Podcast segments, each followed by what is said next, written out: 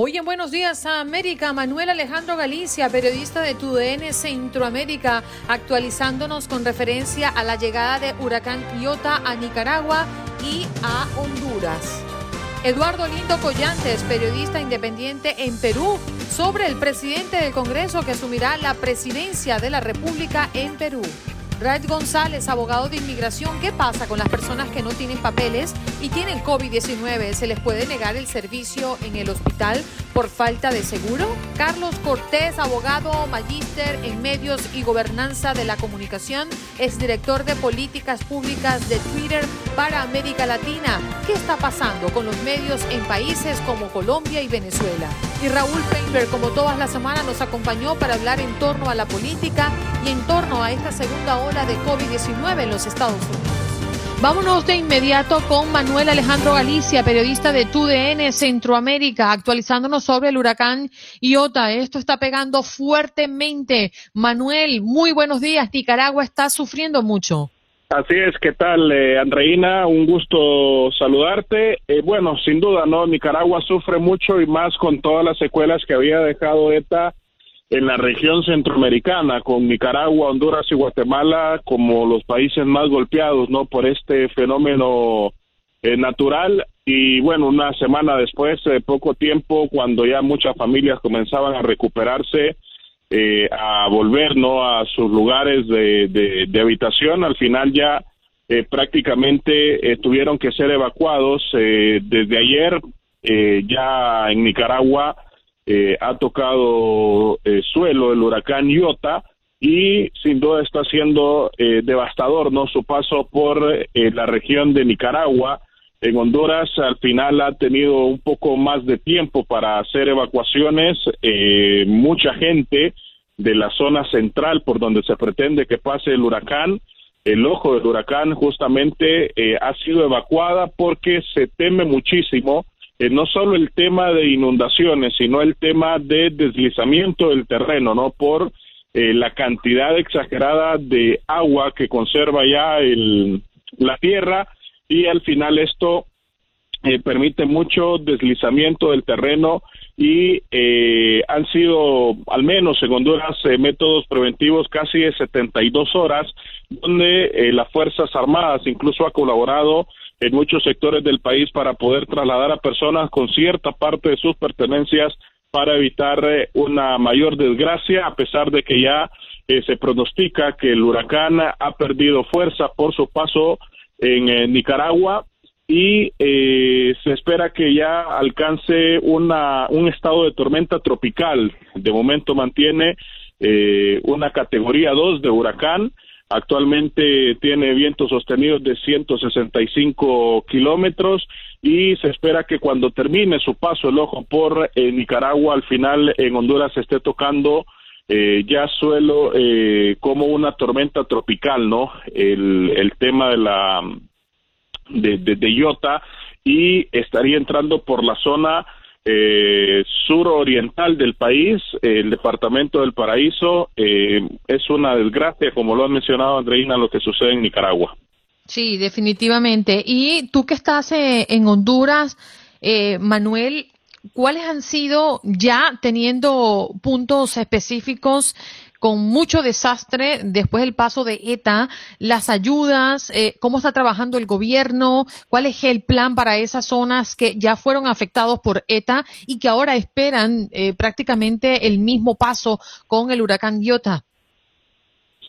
Bueno, el tema de ayudas eh, sí se ha complicado un poco porque el gobierno lo ha querido centralizar por medio de una institución de ellos, que es la eh, comisión de contingencias, ¿no? Ellos pretenden centralizar la ayuda ahí para un mayor orden, sin embargo, eh, más que todo en la zona central eh, ha perdido mucha credibilidad y esto ha degenerado un poco, ¿no? El tema de las ayudas, eh, mucha gente todavía que aún no ha sido rescatada por el tema de que no hay comunicación, ¿no? Cómo llegar, el tema de ubicación en muchas ocasiones, ya gente que vive mucho tierra adentro, entiendo hasta ayer eh, se tenía previsto que había cierto grupo de población que no había sido rescatada y eh, se hacían los mayores esfuerzos para hacer los rescates vía aérea Eh, se, pretende, Andreina, eh, según los eh, pronósticos que hace el gobierno, que el impacto mayor sea en la zona donde al parecer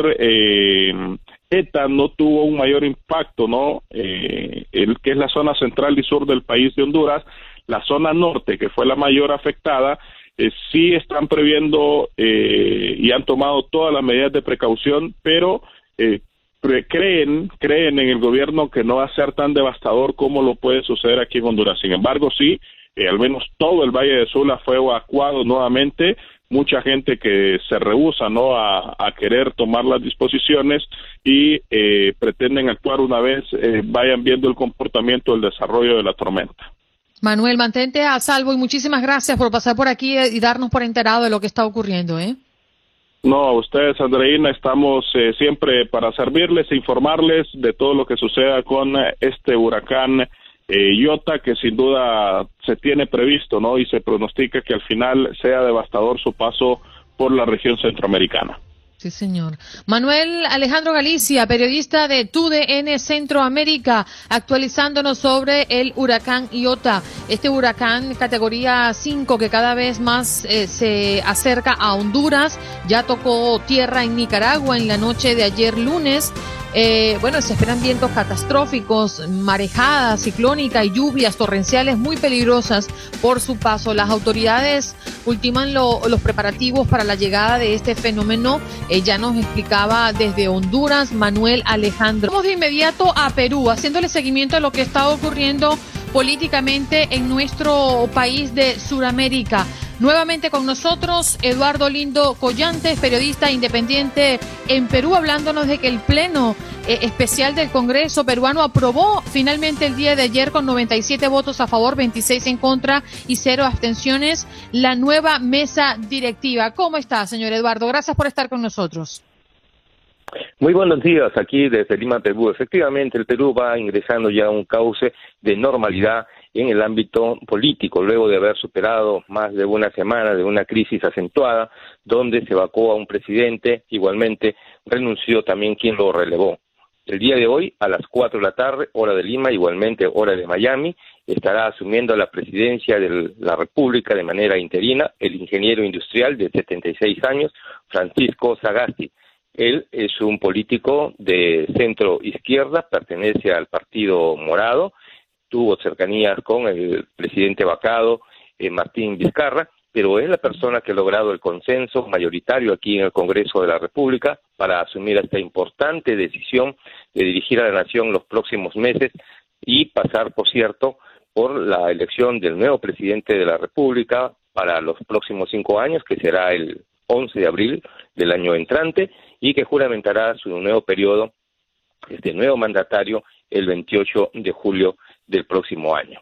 Es así como el Perú va ingresando a un cauce de normalidad en tranquilidad luego de episodios de violencia que incluso significaron el costo de la vida de dos jóvenes manifestantes. Definitivamente ha, sido quedar en un limbo, ¿no? Con todos los cambios que se han producido eh, desde la presidencia en la última semana para Perú. Pero, Eduardo, eh, ¿qué más podríamos decir de Sagasti, además de ser ingeniero industrial de Lima? ¿Cuál es la expectativa con la presencia de este hombre como presidente ahora interino?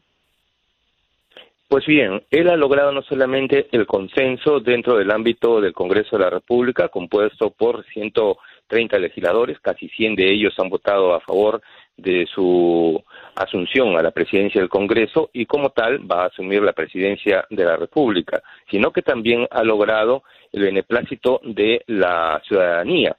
Ha habido eh, manifestaciones de respaldo en diversas ciudades de nuestro país, así como en la capital Lima. Los manifestantes estuvieron frente de la plaza que da acceso al Congreso de la República y de manera que ha logrado él este respaldo, respaldo ciudadano muy importante, sobre todo en este tiempo, para devolvernos la tranquilidad luego de estos episodios de una crisis política tan aguda.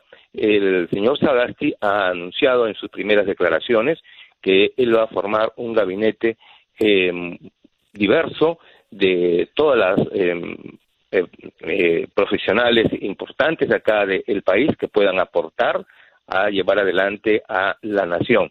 No va a incorporar, por ejemplo, a eh, técnicos o políticos que estén ligados a su partido, toda vez que ello podría generar algún tipo de suspicacias, dado que el Partido Morado eh, está también participando en estas justas electorales que se habrán de definir el próximo 11 de abril. De manera que hay una gran expectativa en lo que él puede hacer. No son muchas las cosas, y él lo conoce también, por cierto, porque solamente serán eh, siete meses los que va a estar al frente del gobierno del país. Sin embargo, lo más importante en esta hora es la devolución de la paz, de la tranquilidad que se había visto alterado significativamente por la vacancia del presidente Martín Vizcarra, quien eh, fue vacado por su permanente incapacidad moral debido a una serie de denuncias por presuntos delitos de corrupción. Y lo que más deseamos para nuestro pueblo hermano de Perú es que tenga tranquilidad, de que puedan darse curso a las decisiones para el bien de nuestras comunidades y que definitivamente se espere el momento para elegir de manera pues formal un presidente que tenga proyectos a mediano plazo para el bien y la prosperidad y la evolución del pueblo de Perú. Muchísimas gracias, señor Eduardo, por estar con nosotros. ¿eh? Bueno, nos vamos de inmediato con nuestro próximo invitado a hablar de un tema sumamente preocupante para nuestra gente, sobre todo para las personas en este país que no tienen papeles y tienen COVID-19. Rick González, abogado de inmigración. Muy buenos días, abogado. Muchas gracias por estar con nosotros. Bueno, buenos días y gracias a ustedes por invitarme. La pregunta inicial, abogado, es qué pasa con las personas que no tienen papeles en este país y tienen COVID. ¿Se les puede negar el servicio en hospitalización por falta de seguro? Existe una ley que se llama ENTALA, es el Emergency Medical Treatment and Labor Act de los Estados Unidos, que dice que una persona que va a recibir un tratamiento médico de emergencia no puede ser rechazado en ningún hospital. O sea que no importa tu estatus migratorio, si tú vas a un hospital o una sala de emergencia, te tienen que atender. La administración ha sido muy clara con lo que ha pasado con COVID eh, y el tratamiento, el diagnóstico y demás, se supone que no va a afectarte de ninguna manera, no se va a preguntar eh, tu estatus migratorio y te deben atender en todas las facilidades que estén disponibles en tu ciudad. O sea que no debería afectarse de esa manera. Ahora, viene la famosa regla de carga pública de parte de la administración Trump y muchos hispanos están muy preocupados por si esto les va a afectar de una forma u otra en el futuro. La regla impone que si llevas más de un año recibiendo beneficios públicos, por ejemplo, las famosas tarjetas doradas o el famoso Medicaid, eh, pues podría afectarte eventualmente para, obtener tus papeles dentro de los Estados Unidos. Entendemos que durante la pandemia la administración dijo claramente que estos servicios de emergencia y por el COVID-19 no van a afectar. Eh, no sabemos, la nueva administración no se ha manifestado exactamente en cuanto a esto, pero sabemos que es un problema para muchos porque tienen miedo eh, de buscar la ayuda médica necesaria, aunque la administración se ha dicho que no les va a afectar de ninguna forma.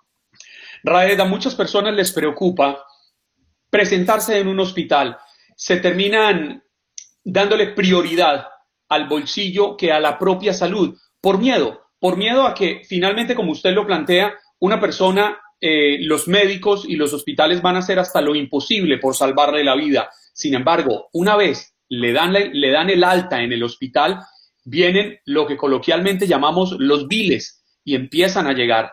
Y son recibos por mil, dos mil, tres mil, diez mil o más miles de dólares. ¿Qué hacer en ese momento para poder manejar una carga económica tan impositiva por una cuenta hospitalaria? Una, una vez más, se supone que la administración ha dicho claramente que el tratamiento, la prevención de COVID-19 eh, no debería afectar y va por cuenta del gobierno en este momento. Eh, pero muchas personas sí se, han estado documentando en la prensa que han estado recibiendo estos biles, definitivamente tienen que ir a hablar a estos hospitales. Hay muchas veces que pueden coordinar contigo eh, ayudas de emergencia, por ejemplo, y te voy a dar un ejemplo muy clásico. Yo cuando fui estudiante no tenía seguro médico y tuve que tener una cirugía y me llegaron los 7 mil biles, eh, habidos y por haber. Eh, oye, y uno negocia con los hospitales y le dice, mira, esta es mi condición, esto es lo que yo estoy ganando, esto es lo que yo puedo hacer, y te dan un plan de pago. Muchas de las cuentas fueron reducidas eh, y definitivamente hay una ayuda que se supone que el gobierno la iba a brindar. Eh, eh, yo exhorto a todos los hispanos una vez más, si tienes que pedir ayuda, si tienes que pedir esa famosa tarjeta dorada, esta tarjeta de ayuda médica, esto se puede justificar más tarde ante la administración. Oye, que mi ciudad tenía restricciones, oye, que mi ciudad no me dejaba trabajar, oye, que perdí mi empleo, que tuve que pedir esta ayuda por esta necesidad, no creo que va a afectar a nadie en el futuro, y menos bajo una nueva administración que, que es muy pro-inmigrante, por lo que hemos visto hasta ahora. Eh, definitivamente hay forma de buscar ayuda. eh, hay que buscar los webs locales, dependiendo del estado donde tú estás, sobre la ayuda de COVID-19, la ayuda que brinda el Estado para todo el mundo. Eh, pero definitivamente hay. Hay muchas clínicas locales que viven de donaciones también, que pueden ayudarte con el tratamiento post eh, hospitalización, que no te cobran o, o, te cobran en una escala de acuerdo a tu ingreso, pero tienen que buscar estas ayudas en las páginas web de sus ciudades en particular. Mucha, mucha de nuestra audiencia, abogado González, están en Texas y nos están escuchando en este momento. Entendemos que hay una lista de clínicas em, que pueden estar ayudando de manera eh, gratuita en situaciones específicas. ¿Qué servicio público podríamos darle nosotros a esa gente para que entienda que hay lugares donde asistir y cuáles son las condiciones? Usted hace una búsqueda general en Google de clínicas gratuitas en, Texas, aparece una lista interminable de cuarenta y pico de clínicas en Houston hay varias que ofrecen eh, la ayuda gratuita. Eh, si buscan en houstonemergency.org aparecen un montón de estas organizaciones que definitivamente brindan este tipo de ayuda. Pero una vez más, aquí estamos hablando de la salud de, hispanos, eh, las decisiones entre vida o muerte. Oye, yo prefiero buscar ayuda sin duda alguna y agarrar la, ayuda que me brinda el Estado antes de morirme, ¿no? Eh, hay una preocupación muy grande que nosotros vemos eh, recientemente, son las famosas deportaciones médicas que hemos visto en el pasado, de personas que entonces requieren el tratamiento, después que el hospital por ley tiene que estabilizarte, pero luego qué, si te pasan entonces a, otro lugar para cuidado y no consiguen uno. Ahora hubo uno recién en Filadelfia en agosto, eh, un guatemalteco que por poco lo deportan, tuvo un accidente grave. la gente no sabe que estas deportaciones médicas sí existen estamos hablando que ha habido miles eh, eh, desde el año 2000 hasta ahora, donde eh, ninguna otra facilidad acepta a esta persona porque no tiene una, aseguranza médica, están por morirse. Esta se trajo a la atención pública y el hospital recapacita y deciden que esta persona se quede en el hospital durante ese tiempo, precisamente por protestas de la comunidad, ¿no? Eh, pero esto no es una situación anormal donde han agarrado a una persona que dicen, espérate, el tratamiento médico de esta persona eh, eh, es por muchos años y entonces debería su país tomar las riendas de, este tipo de casos y han deportado a estas personas a, sus respectivos países de hospital a hospital sin pasar por un proceso migratorio, sencillamente de consulado a consulado. Oye, les, les toca a ustedes atender a esta persona por el resto de su vida. ¿Y en ese caso hay algo que hacer? Eh, ya vimos lo que pasó en Filadelfia, una vez se trajo a la atención pública, entonces el hospital recapacita y le buscan ayuda. Eh, eh, vuelvo, han sido como mil casos en los últimos 20 años donde esto ha sucedido, es una posibilidad. Con COVID-19 el, el, el, el, trato que te van a dar normalmente no es de años ni nada parecido, o sea que yo no, yo no creo que eso es lo que va a suceder en este tipo de situación. Pero una vez más, existen recursos, existen ayudas, hay clínicas que ayudan, hay organizaciones que ayudan, hay que buscar las páginas web de cada una de las ciudades donde vivimos para conseguir toda esta información. Hay una pregunta que, quisiera hacerle que muchos se la han planteado, un escenario bastante difícil. Pedro Pérez, un inmigrante indocumentado, termina enfermo por cualquier cosa, incluido el coronavirus, y fallece en ese proceso de hospitalización, en ese, en ese proceso de tratamiento. ¿Esta deuda es heredable? ¿Qué pueden hacer los familiares para, además de tener que enfrentar el dolor de la pérdida de un ser querido, no tener que asumir esa misma carga económica tan grande que deja el fallecimiento de esta persona? Entiendo yo que hay cierta, una vez más, yo soy abogado de inmigración, no de finanzas, pero entiendo yo que este tipo de casos, cuando hay una deuda, eh, se supone que va al, al, resto de la familia, pero oye, si la familia no puede pagar, no puede pagar, ahí no hay de otra. Eh, y el hospital, una vez más, ahí es donde se conversa con el hospital, no hay recursos y demás, y muchas de estas deudas se cancelan, aunque usted no lo crea. También hay ayuda, hay ayuda del Estado en muchas de esas situaciones, o sea que definitivamente eh, hay, hay, que buscar la ayuda, hay que buscar la ayuda. Abogado, muchísimas gracias por estar con nosotros y por aclararnos este punto central que a muchas personas les ha perturbado, ¿no? Sobre todo durante las últimas semanas cuando estamos viendo crecer estos casos de COVID-19 en todo el país y nuestra gente que no tiene papeles acá en los Estados Unidos temen por sus vidas y, por el temor también de asumir o trasladar esas deudas, como ya lo comentaba Juan Carlos. ¿Dónde podemos conseguirlo, abogado González? Nosotros, yo estoy aquí en Houston no pueden buscarme en mi página de internet evitaladeportación.com con cualquier pregunta que tengan, con mucho gusto la podemos contestar en el aire. Eh, le quiero exhortar a todos los hispanos una vez más, y si usted está enfermo, no tenga miedo de tratarse, no le van a pedir papeles para buscar eh, un diagnóstico de si usted tiene COVID-19 o no. Hay que seguir con el, distanciamiento social. Los hispanos celebramos siempre en familia. Esta no es ocasión para hacerlo. Los números están creciendo y tenemos que cuidarnos precisamente por esto. Eh, los hispanos tendemos a no ir al médico o porque no tenemos aseguranza médica, porque siempre está el remedio de la abuelita, de mezclas un poquito de tequila con miel y limón y esto se... y, lo hacemos, lo hacemos. Entonces muchos no sabemos que tenemos diabetes, que tenemos la presión alta, porque no vamos al médico. Oye, y estas son condiciones que pueden empeorar lo que De inmediato a mm, revisar una información sumamente interesante, ¿no? A manera de análisis.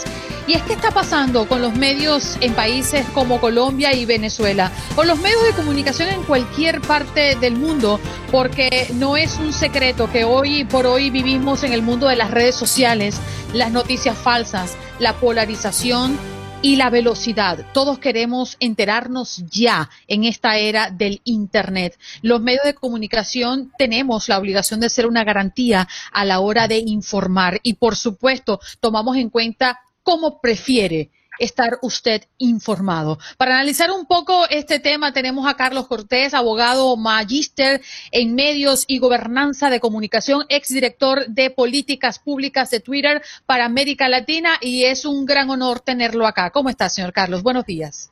Andreina y Juan Carlos, gracias por la invitación. Buenos días.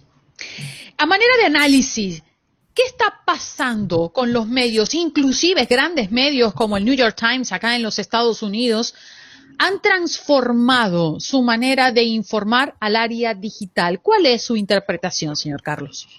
Bueno, creo que estamos atravesando una coyuntura con muchísimas variables en juego. Yo pondría para comenzar la conversación, por supuesto, la coyuntura de las elecciones norteamericanas.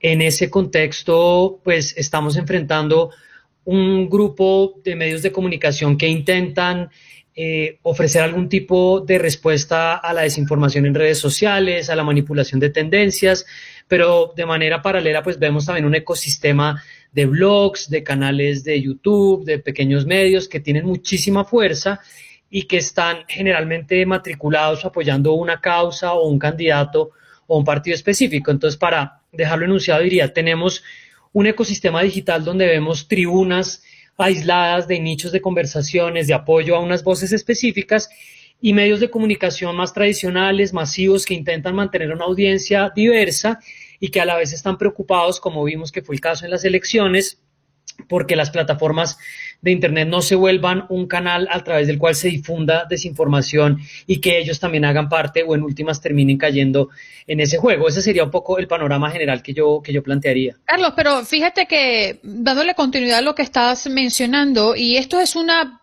pregunta recurrente que le he hecho a muchas personas eh, cercanas y que tengo eh, eh, la cercanía para hacérsela, ¿no? La confianza. Y es, ¿por qué elegir a un medio o a una persona para informarse? Y muchas personas hablan todavía de ese medio tradicional Univision metido e, en este paquete, el New York Times, eh, Washington Post, dicen por la credibilidad. Más allá de que hay muchas opciones, digitalmente hablando, todavía hay un peso importante por creer en ese medio que lo ha informado de manera tradicional. ¿Y tú crees que esa es una gran fortaleza de los medios eh, de comunicación tradicionales en sus tiempos y que ahora están invadiendo esta zona digital también? Bueno, yo empezaría diciendo que creo que es un error lo que mucha gente o algunas personas piensan y es que podemos vivir sin medios masivos de comunicación. Yo creo que es, es un hecho que nosotros necesitamos que haya unas tribunas, unos lugares que conecten poblaciones de una manera muchísimo más amplia, que lleven un mensaje a personas de distintos eh, orígenes, de distintos ingresos económicos, de distintas creencias religiosas y políticas. Ese es como un punto de partida. Ahora, lo que, lo que siento que vemos en, en Internet, en las redes sociales, es que pues existen ciertas tendencias a que la gente consuma cosas con las que está de acuerdo, a que quiera oír voces que reafirman sus convicciones o sus prejuicios y que de alguna manera les cueste trabajo enfrentarse a contenidos o a comunidades que de pronto no van a decir lo que ellos piensan, pero que también hace parte de una, de una mirada que, pues, que es importante tener. Entonces creo que es, es de alguna manera una tendencia y, y aterrizando al caso de Colombia, que, que planteabas en la introducción, creo que las elecciones de 2022 van a tener unas tribunas de, no sé si podríamos decir de medios de comunicación, pero de influencia muy, muy delineadas en ciertas militancias, en ciertas causas políticas, pero no creo que por ello podamos abandonar la conversación de ¿Cómo hacemos para que de todas maneras mantengamos medios de comunicación fuertes, que por supuesto tengan presencia en redes sociales, pero que le hablen a una audiencia más amplia? Y eso creo que está en crisis en algunos países de la región, porque estamos cada vez viendo cómo estos medios más grandes o, pasan a unas manos de ciertos grupos o se atomizan las audiencias. Y esta es la conversación que, que creo que se viene ahora después de las elecciones en Estados Unidos, que finalmente influye el debate también en América Latina. Pero además, Carlos, es una discusión que hay que darla. Eh, vemos el ejemplo en Colombia de cómo la revista Semana pasó a manos de un conglomerado económico gigantísimo, la familia Gilinski. Vemos cómo en Venezuela Globovisión pasó a manos de un grupo afín al gobierno, si se le puede llamar gobierno a ese desgobierno venezolano. Pero también vemos otros ejemplos que han tratado de mantener la independencia del medio. En estos casos, colombianos y Venezuela, venezolanos no han sido así, pero vemos el Washington Post que está en manos de Jeff Bezos y ha mantenido una independencia editorial total. ¿Qué demuestra esto? ¿Hay una madurez política en Estados Unidos y no la hay en Colombia y Venezuela? ¿O es la decisión de un empresario de garantizar la independencia de un medio independiente de que él sea el propietario? Bueno, Juan Carlos, yo empiezo por el final. Considero que en, Colombia en particular sí nos hacen falta empresarios que crean en la fuerza de los medios de comunicación como tribunas de control político y de ejercicio periodístico, porque si comparas el Washington Post con medios, por supuesto, esta es mi interpretación, con medios en Colombia como el Tiempo Semana, creo que hay una diferencia grande entre lo que implica que un magnate decida tener un medio de comunicación que, por supuesto, tiene una agenda liberal, por supuesto, tiene una agenda donde uno puede identificar ciertas líneas de convicciones políticas y democráticas, pero que no está interviniendo de alguna manera en la influencia de cómo se interpretan eh, ciertos negocios, ciertas movidas políticas. Creo que en eso Colombia hasta ahora está empezando. Primero, pues pasamos de un escenario de, medios de comunicación que eran de familias poderosas a empresas, a conglomerados. Es el caso del tiempo, pues el tiempo que, que pasó de la familia Santos em, primero al Grupo Planeta y después al, al, Grupo Sarmiento Angulo y ahora lo de Semana, que es un gran interrogante. Yo no diría o, me cuesta trabajo pensar que Semana se va a convertir simplemente un, un altavoz de un grupo político en Colombia, pero creo que evidentemente ha cambiado la línea política. Lo de Venezuela, pues sí es muchísimo más complicado porque pues tenemos en Venezuela, pues como lo ha dicho la Comisión Interamericana muchísimas veces, pues un ecosistema donde la libertad de expresión no está garantizada. Hace poco en mi trabajo precisamente eh, destacaba e investigaba el trabajo de Armando.info, que es un medio digital que se tuvo que venir para Colombia a hacer periodismo. Entonces, pues el contraste es tremendo. Y para quienes a veces son muy pesimistas en Colombia que dicen que, que aquí realmente todos los medios están eh, jugando para algún equipo, pues pienso que no. Creo que también hay en, en, las nuevas propuestas cosas interesantes, pero pues lo de, lo de Venezuela en contraste sí creo que es, es bastante desafortunado. Carlos, para las personas que no están familiarizadas con el caso Semana en Colombia, ¿qué ha pasado y qué crees tú, a tu juicio, pueda ocurrir ahora en adelante con Semana? Bueno, Publicaciones Semana eh, pues fue un, grupo, un grupo que, empezó realmente como la revista, una marca que, retomó de un político de, vieja data, Felipe López Caballero, y hace unos 30 eh, años lo, la refundó como la revista Semana. Eh, muchísimos de quienes hemos hecho periodismo pasamos por esa escuela y creo que eso sobre todo fue lo que en un momento marcó una generación. Semana durante, durante muchos años, en particular la revista impresa, pues fue una tribuna crítica una tribuna particularmente incisiva y durante los dos gobiernos de Álvaro Uribe pues jugó un rol de destapar algunos escándalos de corrupción, de las interceptaciones ilegales, de los incentivos que produjeron las, ejecuciones extrajudiciales, de manera que Semana tenía ese lugar, a pesar de que hacía parte de un establecimiento político y económico, no era una revista, pues se producía aquí en Bogotá, en el Parque de la 93, en una zona muy exclusiva, de manera que era esta combinación de una tribuna que por supuesto tenía como un lugar de élite, podríamos decirlo, pero que estaba haciendo un periodismo con una línea crítica a través de algunas de las plumas más afiladas, la última de ellas que fue su director brevemente Felipe Calderón. El grupo Gilinski, pues que es un grupo económico que que aquí en Colombia tiene varios, varios eh, negocios. Compró inicialmente una parte de la revista Semana, eh, pues tiene negocios en la banca, tiene negocios en, eh, muebles, tiene negocios en, en la industria alimenticia. Compraron inicialmente una parte, pero la semana pasada ya obtuvieron el control total.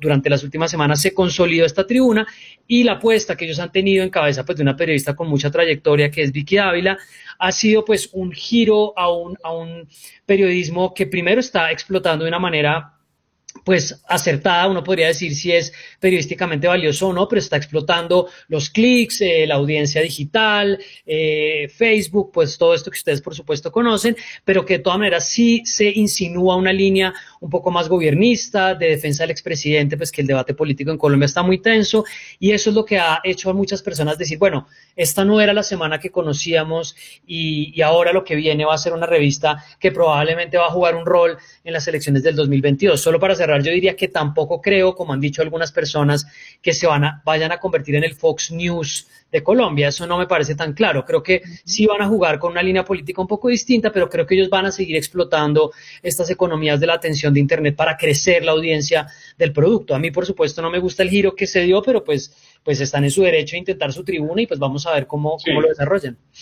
Carlos, pero lo que está pasando con Semana creo que ha sucedido con muchos medios en el mundo. Y dígame si estoy equivocado. Y es que al parecer la dictadura del like, la dictadura del me gusta, se, comenzó a hacer tendencia en muchos medios de comunicación respetados y dejamos a un lado la investigación profunda, el trabajo, la denuncia, el ser contrapoder para buscar publicaciones eh, banales que nos lleven a, un like, a un me gusta y buscar de esta forma seguidores. ¿En qué momento caímos los medios de comunicación en ese juego? Bueno, es, es, una pregunta difícil porque, a ver, yo, yo no soy un crítico de, las redes sociales, que hay cierta generación de, periodismo pues que, que, siente que el periodismo está llegando a su fin en, en el contexto de, de, la era digital, pues trabajé en Twitter, tengo productos que, que los muevo en video, considero que ahí hay un elemento muy relevante de cómo se le llegan nuevas audiencias, de cómo se genera productos que finalmente también informen. Pero pues no es un secreto para nadie que, hay una crisis grande en la economía de los medios de comunicación. Y pienso que esto está muy atado pues a, a lo que también va a ser un debate en los próximos años de hasta dónde es sostenible que lo que finalmente genere el ingreso en Internet sea la atención y los datos de la gente. Eso también está generando un punto de, inflexión. Los medios de comunicación ahora mismo están en un, en un callejón sin salida, en una, en una condición bastante complicada de decir, bueno, si Facebook es la plataforma que nos da la audiencia, pues tenemos que estar en Facebook. Pero pues ustedes conocen que Facebook cambia cada tanto las reglas del newsfeed, cambia cada tanto los elementos que tiene en cuenta para decir qué historia se expone. Em, Twitter es un poco más predecible, pero es una, tribuna más pequeña y ahora viene TikTok con los videos cortos. Entonces, para mí el, reto grande está cómo, cómo se logran producir productos periodísticos que no estén al vaivén o que no estén sujetos a, la economía de atención, que es la que dicta finalmente qué es lo que se ve y qué es lo que no se ve. Solo diría para añadir ahí que Siento que en el caso colombiano, en los últimos años, lo vimos con proyectos pequeños y con proyectos grandes, se están empezando a ver muchísimas más iniciativas de apoyo directamente de los usuarios, de los lectores, de la audiencia. Entonces, así como si uno se gasta al mes eh, eh, unos 10 dólares en, unas cervezas con un amigo, ¿qué pasa si, si guardas 10 dólares al mes y se los das a un medio de comunicación en el que creas? Y Carlos, todavía hay algo por hacer. El tiempo al aire se nos agota. Queremos agradecerte, pero no te apartes para que te quedes con nosotros acá en nuestro Facebook Live. Carlos Cortés, abogado, magíster en medios y gobernanza de comunicación, exdirector de políticas públicas de Twitter para América Latina, estuvo con nosotros. Ya regresamos. Nos vamos de inmediato. Hoy es martes, martes de recibir a Raúl Painter. Muy buenos días, Raúl. ¿Cómo estás? ¿Cómo amaneces? Andreina, muy buenos días. Juan Carlos, muy buenos días. Bueno, efectivamente, escuchándolo, siguiendo naturalmente, puntualmente la información que está afectando a nuestras comunidades. Y pienso yo que, el país, literalmente, eh, como muchos lugares del mundo, pero particularmente Estados Unidos, camina en este filo de la navaja tan delicado, en donde por un lado encontramos eh, el contagio y la muerte derivada por esta ola, por este incremento en el número de casos del COVID-19. Y por otro lado, estamos viendo lo que posiblemente sea una luz al final del túnel con eh, esta serie de eh, avisos tanto de Pfizer como de Moderna en el sentido de que han logrado encontrar una efectividad específica por arriba del 90%, una del 95% eh, la otra en cuanto a la vacuna contra esta enfermedad.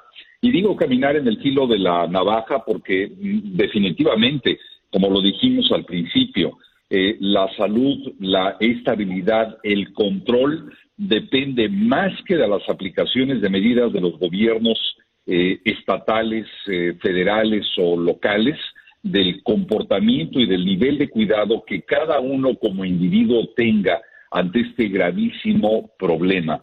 Pero al margen de esta situación, también no podemos dejar de ver otra situación que está llamando mucho la atención y que esta, es esta manera mm, eh, de la naturaleza de ensañarse con regiones eh, con tantas necesidades como lo son nuestros países hermanos de Centroamérica. Particularmente en esta ocasión hablamos de Nicaragua, de Honduras, de algunas zonas de Guatemala y por supuesto Belice, que reciben eh, esta desde anoche y esta madrugada los embates del huracán Iota, que tocó tierra la noche de lunes la costa eh, noreste, en este caso de Nicaragua, y que ha comenzado ya a hacer estragos en comunidades golpeadas hace apenas dos semanas por el ciclón ETA. Estamos hablando de un fenómeno que trae consigo lluvias torrenciales, y que toca tierra a unas 50 eh, millas de distancia de donde lo hizo recientemente ETA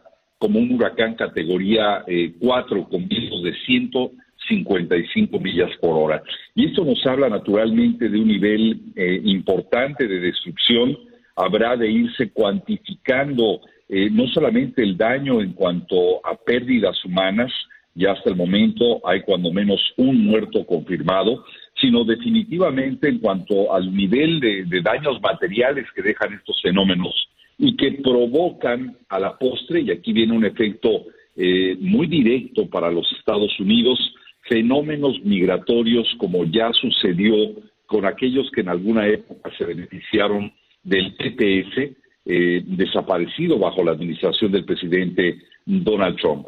Así que ahora podemos estar seguros de que este tipo de fenómenos naturales cada vez más intensos, cada vez más eh, comunes, generan este nivel y esta problemática migratoria que se une naturalmente a los que genera la violencia y la necesidad económica de muchos que toman el camino y la ruta a través de México para llegar a cumplir o a tratar de cumplir un sueño americano. Raúl, quisiera cambiarle de tema porque toca innegablemente, inevitablemente volver a la política y es que sigue tenso el ambiente, pero mientras se maneja todavía la disputa de la posición del presidente Donald Trump frente a lo que dicen los resultados preliminares, pues cada vez más senadores republicanos se suman a los que llaman presidente electo a Joe Biden. El turno fue para Marco Rubio, el senador, este senador poderosísimo republicano del estado de la Florida, por cierto, un estado que perdió Biden, que le, le otorgó 29 votos electorales a Donald Trump. Cada vez se reafirma más un posible giro del Partido Republicano a reconocer el, el, triunfo de Joe Biden antes de que lo haga el, el propio presidente Donald Trump. No dejaría esta, este, este cambio de posición al mandatario contra las cuerdas? El mandatario está contra las cuerdas y tú lo señalabas el jueves pasado, Juan Carlos. Definitivamente el eh, presidente Donald Trump está eh, recibiendo ya un mensaje muy, muy claro de los miembros del Partido Republicano, que yo no sé todavía a estas alturas del partido y después de cuatro años si llamarlo el partido del presidente Donald Trump, porque realmente él irrumpió en el escenario republicano eh, hace cuatro o cinco años cuando eh, ganó finalmente la elección presidencial. Pero lo cierto es que su negativa de reconocer y de retrasar un proceso de transición ah, va haciendo poco a poco que los miembros de su partido, que la institucionalidad de este país vaya volteándole la espalda. El presidente no ha tenido más remedio que reconocer, y creo que por primera vez el viernes pasado, durante una conferencia en donde habló de los niveles y las posibilidades o los alcances que tendría la vacuna contra el COVID-19, que tal vez eh, otro gobierno eh, eh, tendría naturalmente que, que, consolidar cierto tipo de situaciones, lo que abrió la posibilidad a que reconociera el triunfo de Joe Biden. Sin embargo, estamos viendo en su cuenta de Twitter que insistentemente habla de un fraude electoral y niega su, su derrota eh, política el pasado 3 de noviembre en las urnas.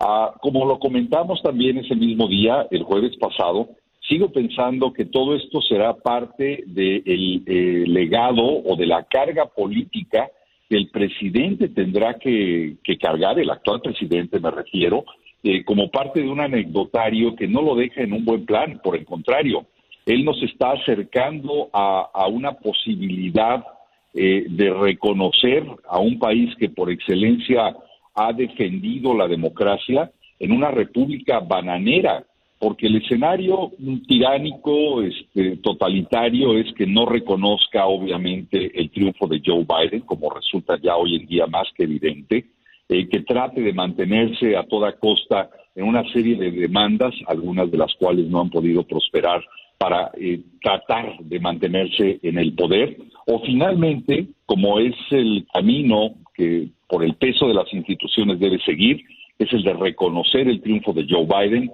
proceder a este cambio, a este proceso de transición y naturalmente dejar el poder el próximo 20 de enero. Es para mí el escenario que tendrá que seguir, pero una vez más, su estrategia, su apuesta para mantenerse en las primeras planas, para mantenerse en el comentario y en la opinión pública nacional e internacional sigue siendo muy sencillo, negarse a reconocer la derrota hasta que ya no sea posible y tenga naturalmente que entregar en un proceso de entrega-recepción el poder, eh, eh, los instrumentos necesarios que ya hoy en día, sobre todo en la lucha contra la pandemia, requiere, necesita el equipo de Joe Biden ya eh, la situación que vivimos con todas estas noticias que ustedes han dado esta mañana con respecto a los rebrotes de la enfermedad, no le deja ningún margen si no quiere pasar en la historia como un hombre que, que podría ser acusado de,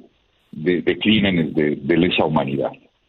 Raúl, y justamente hablando de las declaraciones recientes de Biden advirtiendo que más personas podrían morir por coronavirus en este país y se sigue demorando la transición, le estábamos preguntando a la audiencia si considera que esta ola del nuevo contagio se agudiza por culpa de la política o si considera la audiencia que la responsabilidad recae más en cada uno de nosotros.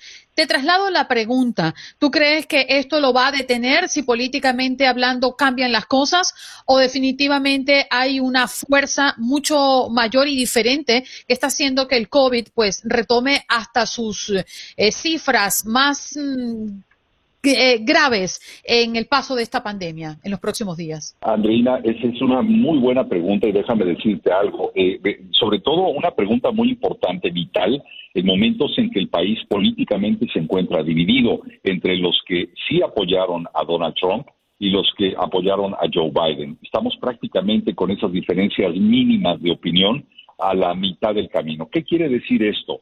Que el mensaje que el presidente Donald Trump en torno a los cuidados en cuanto al manejo siguen siendo consistentes eh, con el con el desdén, salvo en esta última recta en la que habla de lo que para él podría o trata a toda costa de presentar como un triunfo político, que es el encontrar la vacuna adecuada y el distribuir el poder. Esa es su gran apuesta para poder salir medianamente bien de la presidencia de los Estados Unidos.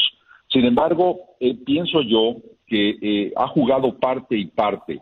El mensaje político, el negarse a utilizar una mascarilla, el eh, públicos sin el mayor cuidado, sin el distanciamiento social, fue un claro ejemplo de las políticas equivocadas del gobierno, de la administración, de nuestros líderes a nivel eh, nacional y en muchos casos también a nivel estatal. Pero una vez más, Andreina, la verdadera responsabilidad recae y el verdadero dilema está en el individuo, que por un lado tiene que sobrevivir económicamente en medio de esta pandemia, pero que por otro lado es el único del que depende el cuidado que debe de tener para consigo mismo y para con su familia. Es decir, yo en las calles sigo viendo desde sigo viendo gente sin mascarilla, sigo viendo gente a la que no le importa ya no solamente su salud, sino la del resto de su comunidad. Y eso nos habla mucho del mal ejemplo que definitivamente no puedo eludir eh, o dejar de, de, fincar esa responsabilidad en autoridades que no fueron consistentes con un mensaje de cuidado y de protección a la vida. Así es, Raúl, un abrazo para ti, que tengas un lindo martes, nos reencontramos el próximo jueves. Un abrazo muy fuerte, eh, Andreina, y un fuerte abrazo, Juan Carlos. Buenos días. Chao, Raúl. Un abrazo. Raúl Painter desde Houston, por supuesto, como siempre, como todas las semanas, acompañándonos acá en Buenos Días América. Gracias por escuchar nuestros podcasts.